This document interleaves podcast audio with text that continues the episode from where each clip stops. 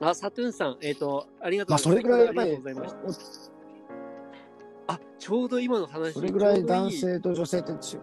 はあの話にちょうどいい、あの、サトゥーンさんはね、あの、ガチのゲイだってことなんで、まさに今の男性性と女性性の話のね、はいはいはい。あの、のグッドタイミングにね、入ってきていただいて、もしね、その立場からもね、あの、お話に混ざってきていただきたりとかすると面白いなと思ったんですけども、なるほど。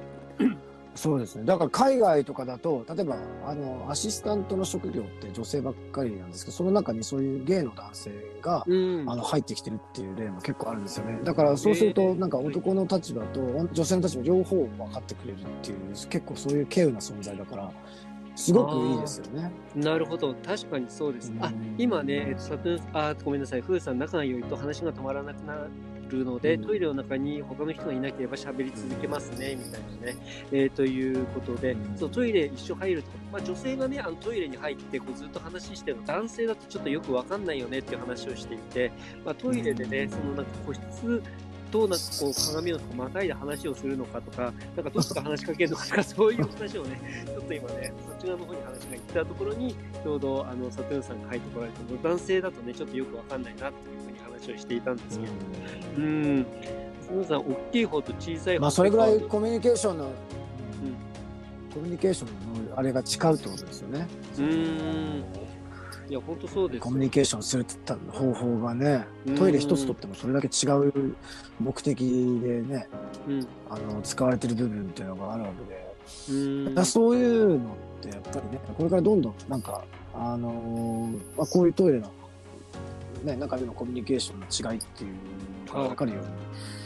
もうちょっとそういうのってなんかね、お互いに話せる機会とかってあるとすごくいいですよね。そうですね。まさになんか、僕も生きてきて初めて。で、別に別にこうう。いうことじゃなくて、あのーそうそう。うんうん。だから要は、あの、なんですか、要するに女性だったらどういうふうに思うかとかで、男性の立場でからすると知りたい部分とか多い多いわけじゃないですか。結構うんわからないこと多いなとか。で、多分女性も男性の、あの、本当の、なんか、中から出てる声ってどうなのかなとかっていううん結構お互いの視点を、両方の視点を持つのってなかなか難しいですよね、普通に生活してると。うん確かに。そうですね。だからそういう場があったりして、ちゃんと、そうそう、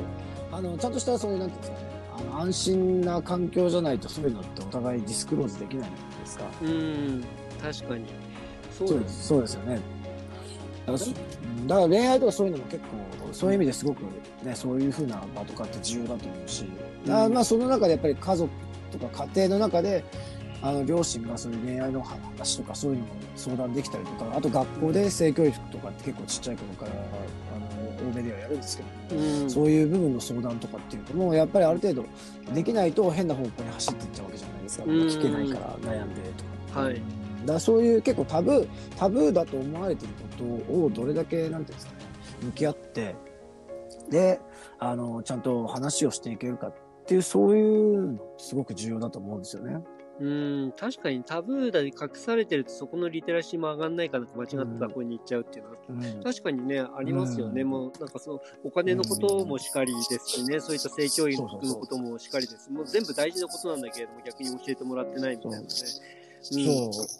でで、プライベートスクールとかってやっぱり校長先生がやっぱりそういう性教育とかって率先してやっぱり責任を引き受けてますから、うん。ねうん。どっちかというと責任のある立場の人が、そうやって、そういう話しづらいことっていうのをいかにして子供たちに面白く、うん。あの、かつ、その真剣に伝えていくかっていうのって、すごく結構工夫してるっていう話なんですよね。うーん、なるほど。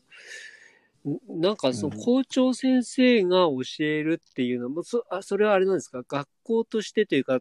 なんかそそういうのは、あの、そういう立場の人が教えるべきだよねっていう感じではなく、うん、まあもちろんそういった責任として、やっぱり、それなりの立場の人が教えるっていうのはふさわしいみたいな、そういう感じなんですかね？どうなんですか？それは多分、その校長先生のキャラ、キャラにもよると思うんですよね。ああ多分やっぱ学校のが校長先生を選ぶわけですけども、その校長先生のカラーによって結構学校の方針が短期的に変わることっていうのは結構よくあるんで、ただまあうちの僕のこのボーイズが通ってる学校の先生っていうのはもうすごくその、やっぱ男性性の強い先生で、まあ、うん。昔で言う結構、士官学校の先生みたいな感じですよね。ええあのバシッとピシッとしてて彼自身もうん。毎朝、毎朝6、5時、5時に起きて、ランニングして学校にやってきてみたいな。まあだから55歳だけど、もうん。う、トム・クルーズみたいに若々しいですしね。そそれがすごいですよね。校長先生がトム・クルーズみたいってなかなかそんな学校聞いたことないですけど、みたいなね。そなんか GTO の反町とか全然レベルが違いますもんね、なんかね。うん。やっぱり娘さんもなんかその、キャットっていう映画あったじゃないですか、猫の。の主役を務めるような、そういうふうな業界の人みたいですし、娘さんも。で、奥様はなんか、もともとケニアかどっかで、うん。最初に、えっ、と、その校長先生のキャリアを始めたらしいんですそこで知り合ったあの黒人の女性と結婚なさって、で、はい。娘さんがそうやって今は、その、ミュージカルの世界ですごく活躍なさってるっていう、そういうふうな、すごい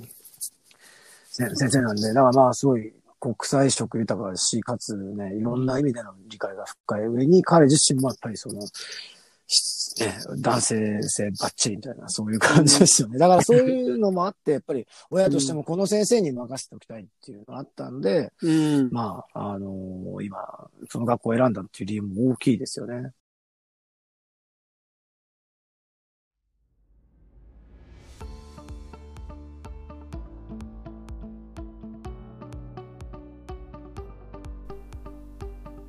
今回も最後まで聞いていただいてありがとうございました。このタイミングでピンときた方は、ぜひフォローをよろしくお願いします。質問や感想などがありましたらコメント欄の方に書いていただけるととても嬉しいですライブでの対談に反映させていただくとともに質問については定期的に配信の方でお答えさせていただきますでは次回の放送でまたお会いしましょう。